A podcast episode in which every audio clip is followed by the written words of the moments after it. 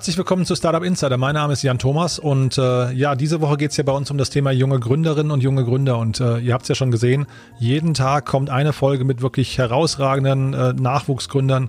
Wenn es danach geht, muss sich Deutschland wirklich keine Sorgen machen. Aber Deutschland muss sich Sorgen machen, was die Bürokratie angeht. Das hören wir jetzt schon die ganze Zeit raus. Da muss noch viel passieren bei der Politik. Da muss politikseitig noch viel passieren, damit jungen, enthusiastischen Gründern das Gründen noch erleichtert wird. Dazu spreche ich auch morgen mit Jonas Nagel noch ausführlich, der mit 13 Jahren schon gegründet hat. Also es, ihr seht, es wird immer jünger. Heute spreche ich aber mit Janis Dust von EPEP und die haben auch Großes vor, auch ein ganz junges Team. Dazu kommen wir gleich. Aber erstmal möchte ich unseren Partner der heutigen Folge begrüßen und zwar ist das Contest. Äh, ihr habt ja schon mitbekommen, in den vergangenen Episoden haben wir schon viel über Contest gehört. Das ist ein, eine tolle Bank aus Berlin, die sich auf die Selbstständigen und Freiberufler konzentriert ja, und wir gehen ja jeden Tag so ein bisschen durch das Produkt von Contest. Also jede Folge hat quasi einen anderen Schwerpunkt. Und heute wollen wir mal über das neueste Produkt sprechen, und zwar den Contest Steuerservice. Der Contest Steuerservice ist eigentlich in dieser Form das erste Full-Service-Angebot am Markt und erweitert das Contest Premium-Konto um eine automatische Organisation der Buchhaltung und Steuerberatung. Das bedeutet für den Nutzer, dass wenn er das Contest-Konto mit der Visa-Karte benutzt, er dadurch eigentlich automatisch seine Buchhaltung und seine Steuern quasi wie von Zauberhand äh, erledigt bekommt.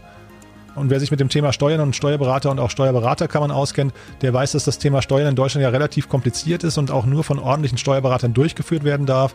Und entsprechend hat Contest hier eben auch keine Mühen gescheut und hat für diesen Service direkt zwei neue Gesellschaften gegründet, um die Buchhaltung automatisieren zu können und auch um Steuerberatung leisten zu können.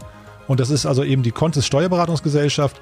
Hier gibt es mit Juri Preis auch einen erfahrenen Steuerberater, der, ja, das ist eigentlich bei Contest, habe ich rausgehört, schon im Prinzip der gute Ton auch aus der Selbstständigkeit kommt. Ihr wisst ja, Contest, ähm, das ganze Unternehmen wurde von Selbstständigen gegründet, die herausgefunden haben, was die Probleme sind von Selbstständigen bei Banken und dem ganzen Umgang mit Finanzen und haben genau deswegen Contest gegründet. Und so ist es eben auch bei Juri Preis, der jetzt den ganzen Steuerbereich aufbaut. Und insgesamt hat also Contest damit ein sehr spannendes Setup und ein sehr neues und innovatives Produkt geschaffen. Und da werden wir morgen auch noch ein bisschen mehr dazu hören. Ähm, aber schaut euch auf jeden Fall mal die Webseite an, contest.com. Contest mit K, wie der Marxist, aber eben mit Konto. Ja, also contest.com. Ja, wir bedanken uns auf jeden Fall über die Unterstützung. Es ist ganz toll, dass Contest eben auch das Thema junge Gründer irgendwie fördert. Äh, aber ansonsten der Fokus dort eben, wie gesagt, Freiberufler und Selbstständige. Schaut euch das mal an. Und damit kommen wir zu Jannis Dust von EPEP. Jannis, ich finde es toll, dass du da bist und deine Geschichte erzählen möchtest. Herzlich willkommen bei uns im Podcast. Hallo. Hi, danke, dass ich heute hier sein darf. Na klar. Du, wir sprechen eigentlich primär über das Thema junge Gründer und äh, was mhm. da so die Herausforderungen und vielleicht auch die, ich weiß nicht, die Belohnung hinterher sind, äh, warum sich das vielleicht gut anfühlt. Aber möchtest du vielleicht erstmal, bevor wir darüber sprechen, mal ein bisschen über EPEP erzählen und dich vorstellen? Ja, klar, das mache ich gerne. Also ich bin Janis, äh, ich bin einer der Mitgründer von EPEP. Wir sind ein junges Unternehmen, sind 2020 erst gegründet worden. Es hat schon tatsächlich ein bisschen vorher angefangen. Also wir haben uns letztes Jahr kennengelernt Fabian, der die App auch mitentwickelt hat, hat 2018 schon angefangen, an dem Produkt zu arbeiten.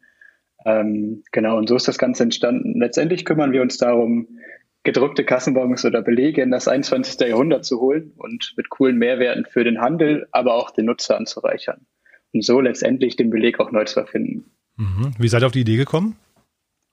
Ähm, das Ganze ist letztendlich aufgefallen als, ja, ich sag mal, vor allen Dingen ähm, die Belegausgabepflicht natürlich reingekommen ist, dass es wirklich ein aktuelles Problem ist. Mhm. Das war ja Anfang des Jahres. Mhm. Aber ich habe ja schon erzählt, dass Fabian und auch Basti ähm, schon 2018 beziehungsweise im Laufe 2019 angefangen haben, daran zu arbeiten.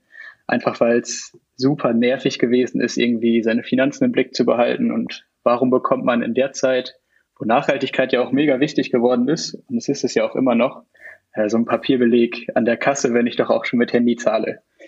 Genau, und dann haben wir uns darüber mehr Gedanken gemacht und letztendlich dann EPEP entwickelt. Mhm. Und ähm, also wie groß kann das mal werden? Was, was sind da so eure Träume, wenn ihr darüber nachdenkt? Ist das mal irgendwann ein, ein Bezahlsystem auch oder, oder wo, wo ist da, vielleicht kannst du auch das Geschäftsmodell noch ein bisschen erklären, das ist ja auch spannend. Ja, dabei, ne? ja ähm, die Vision dahinter ist letztendlich, dass es nicht mehr heißt, okay, ich möchte einen Beleg, sondern ich möchte ein EPEP. Ähm, es soll einfach ein neuer Standard etabliert werden, der zeitgemäß ist. Und das Geschäftsmodell funktioniert bei uns letztendlich so, ähm, dass es einmal die B2C-Seite gibt mit Premium-Features in der App. Also ich kann zum Beispiel mein Haushaltsbuch zusätzlich exportieren. Ich kann irgendwie Familiensharing machen oder auch besondere Sachen für die Spesenabrechnung direkt exportieren. Ähm, und dieses Premium-Modell fahren wir auf Händlerseite auch. Also digitale Belege sind bei uns erstmal kostenlos. Ähm, ich kann die einfach so ausstellen über mein Kassenunternehmen. Wenn ich jetzt aber wirklich schöne Sachen machen möchte, die wirklich Potenzial bringen, wie irgendwie zusätzliche Touchpoints für die Händler zum Kunden ähm, oder Branding, Couponing, so welche Sachen, da würden wir dann auch Geld für nehmen und so ist es quasi ein Freemium-Modell ähm, und auf beiden Seiten Premium-Features. Mhm. Und wie habt ihr das bis jetzt finanziert? Ist das ähm, aus eigenen Mitteln oder wie habt ihr das gemacht? Ähm, wir haben im April unsere erste Finanzierungsrunde abgeschlossen. Aha, ähm, ich sag mal, die Seed-Finanzierung. Ähm, genau, und da somit agieren wir quasi gerade auf, auf dieser ersten Runde. Mhm. Und wie viele Mitarbeiter seid ihr? Wir sind jetzt gerade acht, ah, schreiben toll. auch gerade neue Stellen aus. Mhm. Ähm, und dann wird es, ich sage mal, irgendwo Q2 nächsten Jahres wahrscheinlich nochmal ein bisschen aufgestockt, aber das ist gerade so das Kernteam, genau. Mhm. Und kannst du uns verraten, wo ihr da jetzt gerade steht? Ich hatte irgendwie, glaube ich, in der Wirtschaftswoche gelesen, das war von Anfang des Jahres, da waren es um dreieinhalbtausend App-Downloads. Wahrscheinlich hat sich das verändert mittlerweile, ne? Ja, ähm, wir sind jetzt rund auf das Fünffache gestiegen. Also sind jetzt gerade so organisch bei 15.000, 16.000 Nutzern. Ähm, was natürlich super ist, weil wie gesagt, das ist wirklich fast organisch. Wir machen ganz, ganz wenig Marketing, einfach mhm. weil wir sagen, es ist noch nicht der Punkt, um das Ganze zu skalieren. Es soll erst wirklich das, das Umfassende werden, was wir uns vorstellen. Mhm. Ähm, genau, das sind so die Zahlen zu den Nutzern. Wir haben jetzt gerade das aktuelle Update rausgebracht, wo wir einen sehr demokratischen Ansatz verfahren, weil wir wollen unsere Nutzer nicht nur irgendwie Belege von, von uns als Provider ermöglichen, sondern auch von möglichst vielen anderen ähm, Lösungen. Und so haben wir eine Karte veröffentlicht, wo man quasi sieht, an welchen Stellen man schon digitale Belege überhaupt in Deutschland bekommt, weil das ist meiner Meinung nach überhaupt nicht transparent, bei welchem Laden ich jetzt welche bekomme. Mhm. Ähm, und dann kann ich mir einfach anschauen, wo es welche gibt, mit da einen mit EPAP abholen und direkt meine Finanzen im Überblick behalten. Mhm. Und euer, ich weiß nicht, Kundenversprechen hinterher oder euer Pitch ist dann äh, gegenüber dem Kunden, dass ihr sagt, ihr spart das Papier ein, also das ist ja so Thermopapier, was ja, glaube ich, auch sehr umweltschädlich ist, ne? Ähm, mhm. Oder ist es eher hinterher, dass ihr die Schnittstellen anbietet zum Kassenbuch, was du gerade erzählt hast? Was ist so der, was ist so der primäre äh, Pitch für euch? Das ist so eine ganz zweierlei, äh, ja, eine zweiseitige Geschichte, sag ich mal. Ähm, also für den Endnutzer ist es definitiv zu sagen, hey, es gibt diese nachhaltige Lösung und du kannst damit auch wunderbar deine Finanzen im, ähm, im Blick behalten. Mhm. Also es geht schon ganz klar in die Richtung zu sagen, ähm, dass, es, dass es eine krasse Finanz-App ist, beziehungsweise werden kann, ähm, mit dem, was wir zukünftig vorhaben, auf Basis von digitalen Belegen, aber auch definitiv der nachhaltige Aspekt. Mhm. Und äh, wahrscheinlich die Herausforderung für euch sind jetzt gerade die, die Kassensysteme äh, anzubinden und kompatibel zu machen ne? und, und, und wahrscheinlich ja. dann hinterher auch Nutzer noch äh, auf euch aufmerksam zu machen, oder? Oder vielleicht auch noch Schnittstellen zu anderen Programmen, ich weiß nicht, Buchhaltungssysteme und so weiter. Ne? Mhm. Also da haben wir schon äh, einige populäre Schnittstellen an der Hand auf jeden Fall. Mhm. Ähm, Bottleneck ist definitiv zu sagen, okay, wir schließen die Kassenunternehmen alle an. Das äh, ist eine Branche, die äh, zu großen Teilen noch nicht unbedingt schnell agieren kann oder es macht.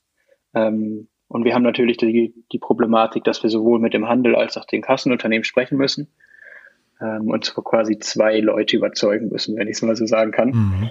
Mm, genau, und dann natürlich auch noch irgendwo dem Kunden näher zu bringen, dass es überhaupt jetzt eine Alternative gibt und dieses Kundenverhalten da zu ändern und nicht zum Papierbeleg zu greifen, das gehört auch noch zu. Mhm. Aber wir sind da definitiv sehr guter Dinge, also es mhm. funktioniert bisher auf jeden Fall schon sehr gut. Mhm. Ähm, und ich glaube, dass es auch in den nächsten Monaten noch mehr Bereitschaft gibt für diese Lösung, mhm. die es jetzt in den letzten Monaten auch schon gab. Und es gibt ja ein paar andere Anbieter auch, ne? Ich weiß nicht, Anybill mhm. und so weiter.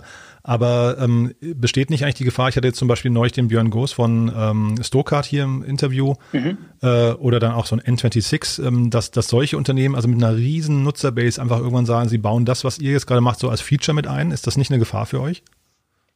Sehe ich tatsächlich, also die, die Frage bekommen wir relativ häufig gestellt, was Aha. macht ihr, wenn große Player irgendwo drauf aufmerksam werden? Ähm, der Weg ist aber immer der gleiche. Es muss immer irgendwo überhaupt diese Ausgabestellen von digitalen Belegen geben und die mhm. Technologie dahinter. Und das ist nicht trivial, das überhaupt verfügbar zu machen. Mhm. Also es, es muss immer der gleiche Weg über die Kassenunternehmen stattfinden. Äh, und dann ist die Frage, ob das überhaupt im Kerngeschäft gesteht, von Stuttgart oder wem auch immer, äh, mhm. das so zu machen. Also mhm. das ist so, so unser Ansatz gerade. Ähm, und ich glaube, das ist ähm, ja nicht unbedingt schon so interessant ist, das überhaupt so zu verfolgen für, für andere Player, mhm. die sich eigentlich auf was anderes konzentrieren wollen auch, ne? Ja, total, aber die brauchen natürlich auch Differenzierungsmerkmale. Also vor allem so ein N26 kann ja, kann ja durchaus, wenn, wenn sie jetzt, also euer Feature quasi mit anbieten würden, äh, könnten sich ja differenzieren gegenüber äh, ihren Mitbewerbern wiederum. Aber mhm. es ist mhm. natürlich auch ganz häufig, äh, ist ja so eine äh, Buy- or Build-Frage ähm, hinterher und das kann ja auch Richtig. für euch super sein, äh, hinterher, wenn ihr groß genug seid und ja. die Technologie schon habt, ne? Also wir haben auch durchaus schon mit Banken gesprochen. Ähm, und ich glaube weniger, dass es konkurrenzlastig ist als komplementär, was passiert. Mhm. Ähm, und dann ist es genau der Punkt, den du gerade gesagt hast. Mhm. Also die Buy Your Build. Und ich glaube, dann ist es tatsächlich äh, eher eine komplementäre Aktion, dass man zusammenarbeitet. Mhm. Also es klingt schon sehr, ähm, sehr reif, finde ich, wie du da darüber sprichst. Erzähl doch mal ein bisschen, wie ihr euch gefunden habt. Also du hast erzählt, ähm, dass das Team hat schon Ende 2018 angefangen daran zu arbeiten, aber das klang jetzt so, als wärst du später dazugestoßen, ne? Ähm, das, das Team ist ein bisschen übertrieben. Aha. Also wir, wir haben uns erst Ende 2019 überhaupt irgendwie kennengelernt. Ähm, und zwar im Rahmen von einer Startup-Veranstaltung hier in Hannover. Also mhm. wir sitzen ja alle in Hannover. Ähm, das hieß Lean Lab und es war eigentlich so ein ganz typisches Event. Man versucht Gleichgesinnte zu finden, arbeitet irgendwie ein Wochenende an einem Projekt und dann äh, schaut man mal, wie es funktioniert. Mhm. ähm, genau, und dann haben wir alle daran teilgenommen, haben uns zusammengefunden, haben am EPAP gearbeitet, das Projekt, was Fabi quasi mitgebracht hat, zusammen mit Bastian. Ähm, die hatten sich auch erst zwei Wochen vorher kennengelernt, weil die zufälligerweise an der gleichen Idee quasi gearbeitet haben. Ähm, genau, haben am Wochenende zusammengearbeitet, haben das Ding dann auch gewonnen und überlegt, okay, wie, wie genau wollen wir es weitermachen? Lass uns doch einfach mal zusammensetzen und schauen, wie es funktioniert. Und das ist quasi die Gründungsgeschichte von EPAP, weil mhm. es hat tatsächlich sehr gut funktioniert. Ähm, einen Monat später, also Anfang des Jahres, gab es unfassbar viel Presse zu dem Thema natürlich. Äh, da war Corona ja noch wirklich noch gar nicht aktuell. Äh, und die Bon-Ausgabepflicht war deutlich populärer in den Medien. Da hatten wir also sehr, sehr gutes Timing, um auch Traction aufzubauen. Äh, genau, und dann haben wir im Februar direkt gegründet und im April die erste Runde abgeschlossen. Äh, also dann tatsächlich doch ein relativ schneller Prozess. Mhm. Ja, ja, das klingt toll. Ähm, aber ich würde gerne nochmal zum Team kurz zurückkommen, weil das ist natürlich mhm. spannend, wenn ihr euch jetzt so kennengelernt habt und eigentlich dann gemeinsam ins kalte Wasser gesprungen seid, ohne euch eigentlich so ganz richtig zu kennen. Ne? Und äh, mhm. also kannst du mal da so ein bisschen deine Erfahrung oder vielleicht jetzt mit Distanz, so mit einem Dreivierteljahr äh, Erfahrung mal drauf zurückblicken und sagen, ist das eine, eine gute Kennenlernmethode? Vor allem, worauf hast du geachtet? Was, wie hast du das überhaupt beurteilt, dass ihr gut zusammenpasst? Und was hat sich jetzt vielleicht auch im Laufe der Zeit irgendwie als ja, gut oder auch kritisch irgendwie herausgestellt? Mhm. Ähm, das, ist, das ist sehr interessant, weil wir passten von Anfang an unfassbar gut zusammen in dem, was wir machen. Jeder hat quasi was, was anderes, äh, ich sag mal, gelernt oder gemacht, ähm, sodass wir ein sehr unterschiedliches Team waren. Also Gerd zum Beispiel ähm, hat komplett BWL studiert, also das ist unser BWLer gewesen. Ähm, was die Mathematik, dann haben wir noch Fabian, der ja so eine Art Informatik studiert hat, ähm, also so Human Factor Engineering und ich mit Wirtschaftsingenieurwesen. Und dann haben wir wirklich ein sehr großes Konglomerat an unterschiedlichen Studienrichtungen gehabt, die sich sehr gut ergänzen. Mhm. Ähm, und das war, glaube ich, der erste Vorteil, den wir hatten. Also wir hatten nicht das Problem, dass wir irgendwie nur Informatiker hatten oder nur BWLer, was ja immer so ein bisschen in Schwierigkeiten ausarten kann, mhm. mhm. äh, sondern wir waren sehr unterschiedlich und das hat uns viel geholfen, ähm, zu sagen, okay, wir kennen uns jetzt wirklich erst irgendwie ein paar Tage beziehungsweise Wochen. War am Anfang eine Hürde auf jeden Fall, ähm, weil man wirklich auch nicht wusste, wie die anderen reagieren, wie sie arbeiten. Äh, dadurch, dass wir aber wirklich viel Zeit immer miteinander verbracht haben, also wir haben immer zusammen gearbeitet dann in der ersten Zeit auch, ähm, wie es ja jetzt auch ist. Also wir sind einfach quasi von 0 auf 1 direkt gegangen, ähm, hat sich das einfach direkt ergeben. Also es war nie das Problem, dass man überhaupt nicht mit jemandem klargekommen ist. Mhm. Und das ist, glaube ich, glaube ich, richtig cool. Und so Konflikte gibt's gibt's demnach wenig oder, oder wo, worüber streitet ihr denn mal? Also da, da gibt's doch bestimmt im Laufe jetzt dieser Phase, gerade wenn man mhm. sich nicht so, nicht so gut kannte am Anfang, gibt's doch wahrscheinlich auch Reibungen, jetzt zum Beispiel bei der Produktvision, bei der Gestaltung, bei der Rollenverteilung. Ähm, jetzt sprichst du zum Beispiel heute im Podcast und nicht einer deiner Mitgründer. Also so, mhm. wo ist der Scheinwerfer quasi drauf geleuchtet und so. Also vielleicht kannst du uns da mal ein bisschen durchführen. Ja, ähm, es gab natürlich immer so strategische Entscheidungen, die zusammen mit vier Meinungen am Anfang auf jeden Fall ja, Konflikte bereithalten konnten. Wir haben es aber immer sehr rational begutachtet und gesagt, okay, wenn es diese Meinung gibt, wie sehen die anderen das? Und so dann wirklich darüber diskutiert, äh, teilweise auch abgestimmt, um so Entscheidungen zu treffen. Und deshalb nie jemand kritisch hinterfragt, weil es jetzt nicht seine Meinung war, ähm, sondern wirklich das, das Große dahinter gesehen und gesagt, okay, wenn, wenn jetzt alle anderen sagen, dass es das Beste für EPAP ist, dann ähm, akzeptiere ich das auch erstmal. Und wenn dann halt ein Fehler gemacht worden ist, dann ist es auch in Ordnung. Also das ist ganz, ganz sicher die Philosophie, Fehler sind dafür da gemacht zu werden, ähm, weil man sie nicht verhindern kann. Mhm. Und so gab es echt immer offene Diskussionen über alles. Ähm, aber immer, wenn die Diskussion vorbei war, dann war auch wieder gut. Also sehr, sehr positiv. Ich bin mhm. da super froh drüber, dass mhm. es immer so abgelaufen ist. Mhm, toll. Und wenn man dir jetzt so zuhört, ähm, wie, wie fühlt sich das denn an, Unternehmer zu sein? Also jetzt, ähm, du, du, das ist deine erste Gründung oder hast du davor schon gegründet? Nee, also ich war davor ähm, ein bisschen als Freelancer tätig, also habe teilweise Frontend-Entwicklung gemacht für Website und habe ein bisschen im E-Commerce rumgesucht. Ähm, aber mein, meine erste richtige Gründung auf jeden Fall, die mhm. ich so nennen würde. Mhm. Und wie fühlt sich das an? Ähm, das, also ganz ehrlich, es ist eh was, was ich immer vorhatte. Also ich wollte immer gründen. Ähm, insofern ist es auf jeden Fall super cool, dass es so abgelaufen ist, wie es jetzt gelaufen ist. Ähm, es macht unfassbar viel Spaß, auch wenn es nicht der typische Weg ist. Und wie gesagt, ich, kann mich nur froh schätzen, dass ich die Möglichkeit habe, äh, mhm. äh, die Jungs kennengelernt zu haben. Mhm. Insofern würde ich es auf jeden Fall nicht missen wollen und auf mhm. jeden Fall auch wieder so machen. Ja, und wenn du jetzt mal so vielleicht, ähm, jetzt hören hoffentlich ein paar Leute zu, die so am Überlegen sind, ob sie mal gründen möchten oder nicht. Mhm. Was sind so die Dinge, die du denen mitgeben würdest? Also warum sollte man gründen oder wann sollte man vielleicht auch nicht gründen? Wenn man nicht gründen sollte, ist auf jeden Fall, wenn du von Anfang an versuchst, irgendwie eine sichere Lösung zu haben. Weil diese Sicherheit hast du, wenn du selbst Gründer bist, glaube ich, nie. Ähm, es ist immer, jeder Tag ist ein neues, unbeschriebenes Blatt irgendwo und es kann alles Mögliche passieren. Ähm, aber das lohnt sich dann halt natürlich auch. Also es gibt, glaube ich, keinen besseren Job, den man ausüben kann, als an seinen eigenen Projekten zu arbeiten. Im besten Fall so auch Geld zu verdienen und äh, sich den Lebensunterhalt finanzieren zu können. Und vor allen Dingen, wenn Leute gerade überlegen, irgendwie zu gründen, dann ist es definitiv so, dass man es einfach machen sollte. Also ich kenne viele ähm, Leute, wie gesagt, ich bin ja auch noch jung, die sagen, hey, das, das könnte ich mir nach dem Studium vorstellen. Aber das finde ich immer schwierig, weil nach dem Studium ist dann wieder irgendwas, was dann auffallen könnte. Mhm. Also das Beste, was du machen kannst, ist einfach direkt damit loszugehen, die Leute zu suchen, die dir Feedback geben und zu schauen, ob es vielleicht einfach Sinn macht, das jetzt schon zu machen. Mhm. Ja, und du hast gerade gesagt, wenn man Sicherheit möchte, ist es nicht das Richtige. Was ist denn das Risiko, was du, oder wie würdest du das Risiko definieren? Ähm, weil äh, ist es wirklich so, so schwierig zu gründen und dann, dass man Angst haben muss, man muss, man verliert alles? Oder also was ist das Thema Sicherheit, was du gerade ansprichst?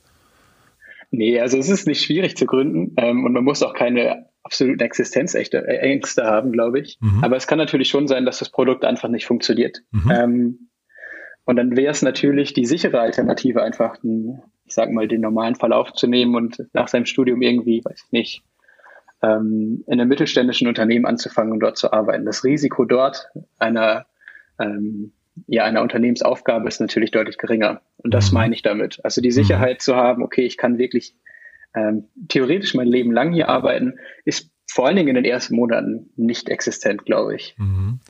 Jetzt hat man bei euch ja den Eindruck, dass die Idee quasi euch gefunden hat und nicht umgekehrt. Ne? Ähm, aber was würdest du denn sagen, ähm, wenn jetzt jemand überlegt zu gründen und er hat noch keine Idee, wie, wie geht man da am besten vor? Wo holt man sich Inspiration? Hm. Wenn man noch keine Idee hat, sollte man meiner Meinung nach einfach mal, also ich, ich glaube, der beste Ansatz ist, äh, offener durch die Welt zu gehen und einfach mal die Augen offen zu halten ob man nicht tatsächlich einfach irgendwo was findet, was dann selbst tangiert, was Probleme aufwirft wo man sich eine coole Lösung vorstellen könnte und das dann zu evaluieren. Also es muss ja jetzt gerade nicht immer das aktuell super weltveränderndste sein, sondern einfach nur kleine Probleme, die Leuten helfen, das Leben einfacher zu gestalten. Und genau dann ist es ja schon ein gutes Produkt, meiner mhm. Meinung nach. Mhm. Ja, klingt, klingt super. Und dann erzähl nochmal ein kurzer Ausblick bei euch. Äh, wo geht jetzt die Reise hin? Was sind die nächsten Schritte? Die nächsten Schritte sind weiter so viele äh, Ausgabestellen wie möglich überhaupt auf die Karte zu bringen, das mhm. Produkt umfassender zu machen. Also mhm. es kommt bis Ende des Jahres potenziell auch noch die Banking-Integration in unsere App, dass wir wirklich alle ähm, Ausgaben und Umsätze eines Nutzers quasi darstellen können, mhm. dass man ein vollumfassendes Tool hat, das dann auch granulare Auswertungen 100% effizient äh, ja, darstellen kann. Mhm. mhm. Genau, und dann natürlich immer im Fokus weiter den digitalen Beleg zu etablieren, mehr Ausgabestellen, äh, dass es wirklich auch in, der, in dem Querschnitt der Bevölkerung ankommt. Genau. Klingt super. Ihr sucht gerade Vollzeitentwickler, hast du erzählt, ne? Das wollten wir noch ansprechen, mhm. dass also wenn, wenn jetzt jemand Lust bekommt, mit euch zu arbeiten. Ähm, ja, gerne. Erzähl doch mal vielleicht noch mal ganz kurz, das ist ja nochmal spannend, eure Teamkultur. Wie würdest du die beschreiben? Boah, also dadurch, dass wir alle auch super jung sind, ähm, also was heißt super jung, wir sind alle in den 20ern, ähm, es ist immer, immer sehr spaßig hier zu arbeiten auf jeden Fall, mhm. ähm, weil, weil jeder quasi seine eigenen Projekte macht, die man verfolgt ähm, auch wenn man tatsächlich mal remote arbeitet. Also es ist gerade aktuell natürlich ähm, nicht unbedingt immer möglich, alle im Büro zu haben. Aber es ist auf jeden Fall immer sehr, sehr viel Spaß, sehr, sehr viel Eigenverantwortung und ähm, am Ende auch sehr viel cooles Outcome, den man erzielen kann, weil naja, das, was, was auch die, ich sag mal irgendwie, Werkstudenten oder so sind, umsetzen, das sieht man dann auch im Endergebnis. Und das ist auf jeden Fall die Erfahrung bisher, freut die äh, Studenten und Studentinnen auch immer sehr, mhm. dass man sieht, was ankommt. Cool. Um, was wir gerade übrigens suchen, also genau, wir, wir suchen neue Stellen, mh, hm, gerade auch Vollzeit, also Hilfe in der Entwicklung und Vollzeit, gerne auch remote. Ähm, kann man einfach mal bei uns auf der Internetseite schauen, da findet man alles dazu. Hm, sag, sag mal die URL kurz. epep.app ist die URL, mhm. genau. Ähm, und gerne auch, falls irgendjemand Interesse hat, als, als Student oder so einfach mal in ein Startup reinzuschauen, kommt gerne vorbei. Wir helfen euch dabei, wenn ihr irgendwie nachher selbst eine Idee umsetzen wollt, dass wir euch da ein bisschen Traction aufbauen, unsere Insights, die wir schon gewonnen haben, weitervermitteln. Ähm, weil das sind genau die Leute, die man gut gebrauchen kann, glaube ich. ja, das stimmt. Und äh, wenn du sagst, bei euch vorbeikommen, hast du vorhin schon gesagt, das ist Hannover. Willst du noch mal ein, zwei Sätze zur Hannover, hannoveranischen, heißt es, glaube ich, äh, Startup-Szene ähm, äh, sagen? Also wie, ja. wie, wie ist es dort vor Ort? Ähm, wir sitzen jetzt gerade in einem Accelerator, also wir sind nicht im Accelerator, aber äh, wir haben hier im Gebäude auch Büros gemietet. Das ist die Venture Villa, so eine alte, ja, sag mal, so ein altes Stadthaus am, an der Eilenriede, also am größten Stadtpark hier. Ähm, und es gibt auch mehrere andere Startup-Zentren noch. Also es ist deutlich mehr, als man denkt. Es wird auch viel gemacht. Ähm, und sonst die, die Kultur hier ist natürlich so typisch mitteldeutsch beziehungsweise norddeutsch. Äh, ja, schon, schon sehr bodenständig, sag ich mal so. Willst du das noch mal ein bisschen ausführen? Das klingt ja spannend, weil also ich hätte jetzt gesagt, du erzählst, ah, da gibt's drei, vier Startups, die muss man auf jeden Fall kennen und ähm, man trifft sich bei den und den Events jede Woche, aber das klang jetzt ganz anders. Es klang eher so, als wäre fast gar keine Startup-Szene vorhanden. Es ist tatsächlich doch eine Startup-Szene vorhanden. Also äh, ähm, es ist bestimmt noch kein Berlin oder kein Hamburg oder kein München. Mhm. Ähm, aber hier wird viel in die Förderung gesteckt tatsächlich, dass ja auch, auch junge Startups irgendwo in der Pre-Seed, Early-Stage-Phase gefördert werden. Ähm, mhm. Also es gibt, wie gesagt, drei Zentren gerade, die, die hier vor Ort sind, die viel machen. Also jetzt hier zum Beispiel in der Venture Villa sind, glaube ich, so auf jeden Fall zehn Startups, die auch wirklich ähm, ja, ich sag mal, große Ziele haben. Mhm. Äh, wir haben hier von dem an zum Beispiel Boulevard, die letztendlich eine Produktsuchmaschine machen für den lokalen Offline-Handel. Mhm. Super cool. Ähm, und so welche Sachen, die nicht unbedingt direkt in der medialen Aufmerksamkeit stehen, wie jetzt irgendwie in Berlin oder so. Mhm. Aber das bedeutet natürlich auch, dass man mit nicht oder dass man weniger in Schatten von großen Playern stehen muss äh, und sich mhm. behaupten kann. Mhm. Ja. Super. Jan, es klingt ganz toll, was du erzählst. Ähm, ich drücke euch die Daumen, dass es mit euch genauso weitergeht, wie es angefangen hat, dass ihr also diesen, diesen Fahrtwind auf, aufrechterhaltet. Und äh, ja, vielleicht sprechen wir uns nochmal demnächst, ne? Ja, ich freue mich drauf. Ja. Vielen Dank für das Interview. Alles klar, Jans. Vielen Dank. Bis dann, ne? Ciao. Ciao.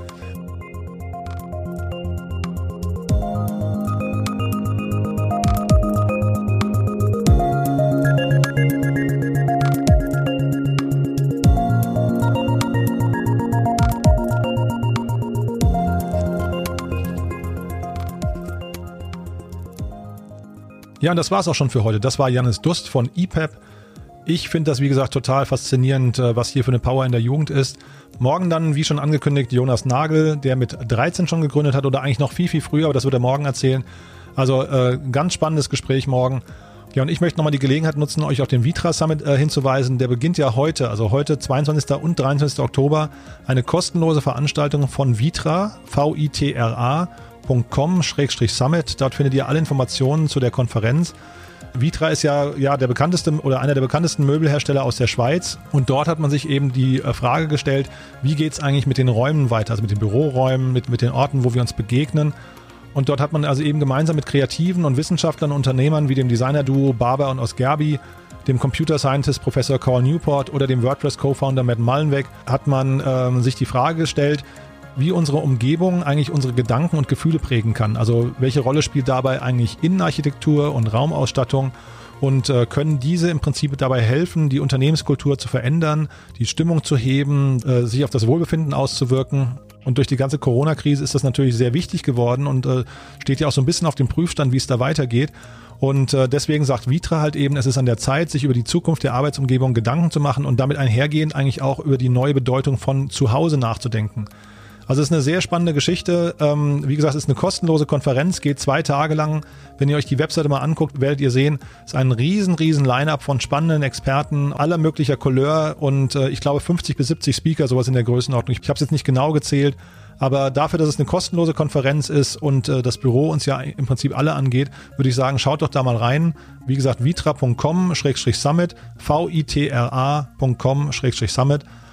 Und ja, äh, viel Spaß damit hoffentlich. Und äh, dann nochmal vielen Dank an Contest äh, für die Unterstützung dieser Woche. Das ist wirklich ganz toll. Wie gesagt, da lautet die Webseite contest.com. Dort findet ihr alle Informationen zu den tollen Produkten, die Contest anbietet. Ja, und wir hören uns morgen wieder zur gewohnten Zeit. Bis dahin, alles Gute und kommt gut durch den Tag. Ciao.